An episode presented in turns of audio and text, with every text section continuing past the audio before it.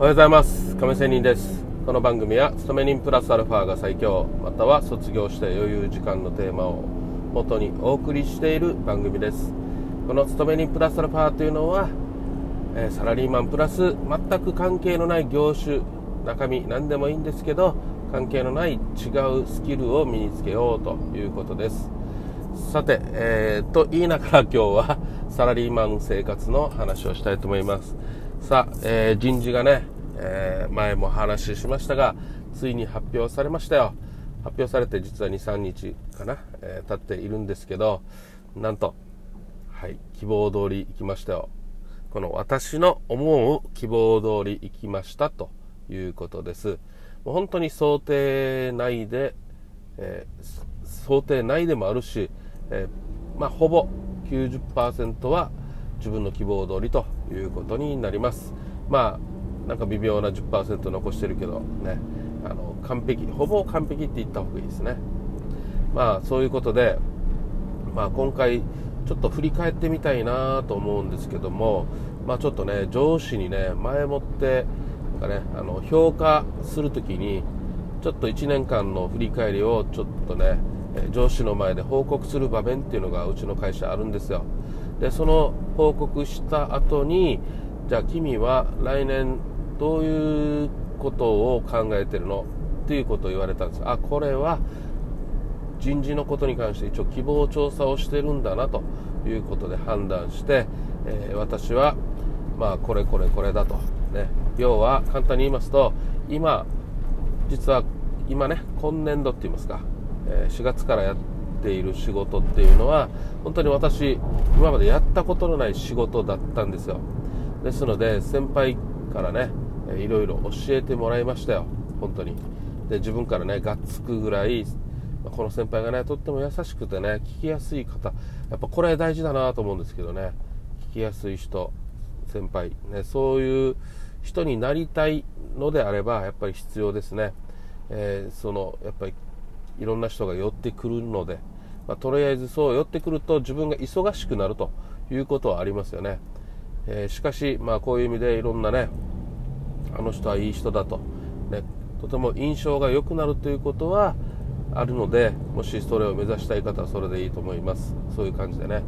えー、がいいと思いますが、まあ、そういう優しい先輩がいたのでがっついてもねいろいろたくさん教えてくれて、えー、自分は忙しいのにまあ、その中でも教えてくれる先輩だったので大変勉強になりました、まあ、ある意味自分なりもねどうせやるからにはっていう感じで、まあ、あんまり気払えないできた1年間でしたが、まあ、その結果って言いますかね。なんかまさか私がこの仕事好き好きじゃないな。あの興味が持てるようになったっていうのが本音です、まあ、それはえー、教える方がいたからと、ね、全く、ね、見通しがないままねやっぱりやるとやっぱり好きにならないね。人っていうのはね。ちょっと嫌なこと苦手なものも見通しを立ててあげるとまあちょっと興味が湧くっていうことですね。これは大変重要なことですね。はい。ということで、えー、興味を持ち始めた仕事だったので結論言うとまあ、その上司に、えー、次はもう1回やりたいですねと。2年目突入でその仕事やりたいですということであともう一度ね口頭だけじゃなくて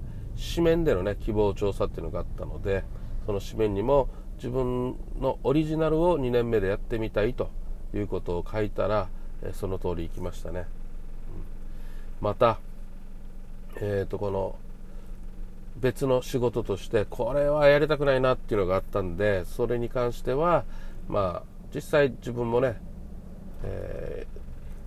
ー、与えられたとしてももう本当に苦しくてしょうがないので、えー、お家のこともあって介護とかね両親の介護とか、えー、自分自身のメンタル面もねまだまだちょっと安定してないので、えー、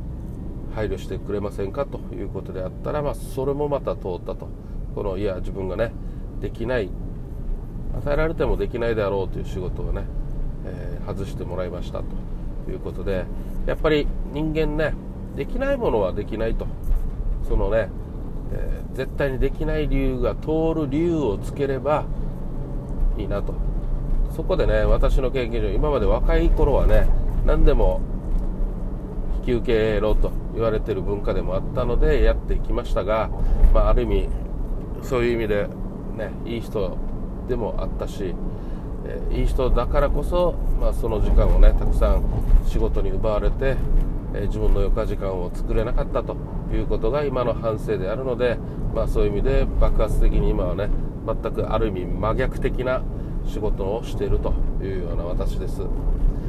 はいまあ、そういうことでの1年間の振り返りを通して、え来年度も、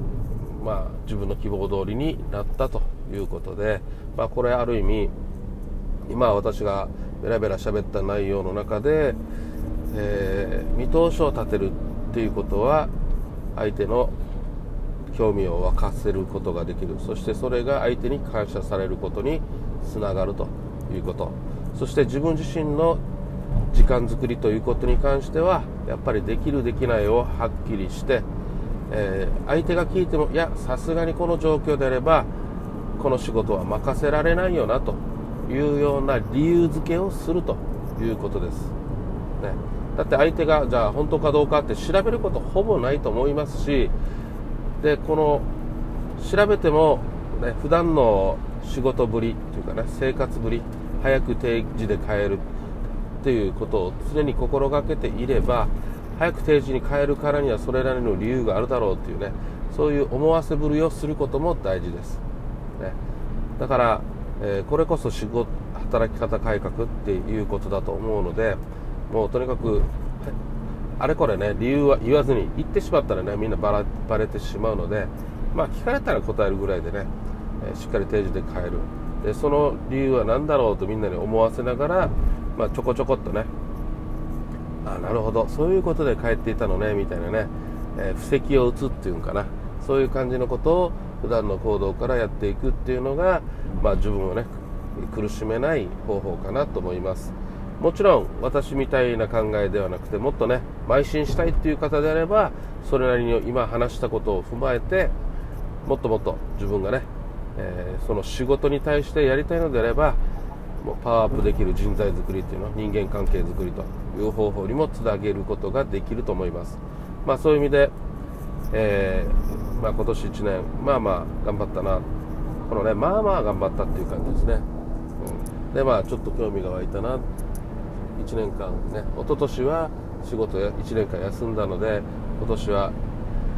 仕事なんとかできたなと。仕事休みも少なかったし休みが少ないってことはなかなか楽しめたんではないかということも思います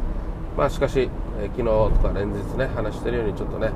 親のことも件もあるしこの年齢になったらこういうことも出てくるしいろいろ悩みはもちろんどの年代でもありますが、まあ、なんとか乗り越えて乗り切っていきたいなと思っています。はい、ということで、えー、勤め人生活の話を今日は終わりたいと思います。それではまた明日。See you!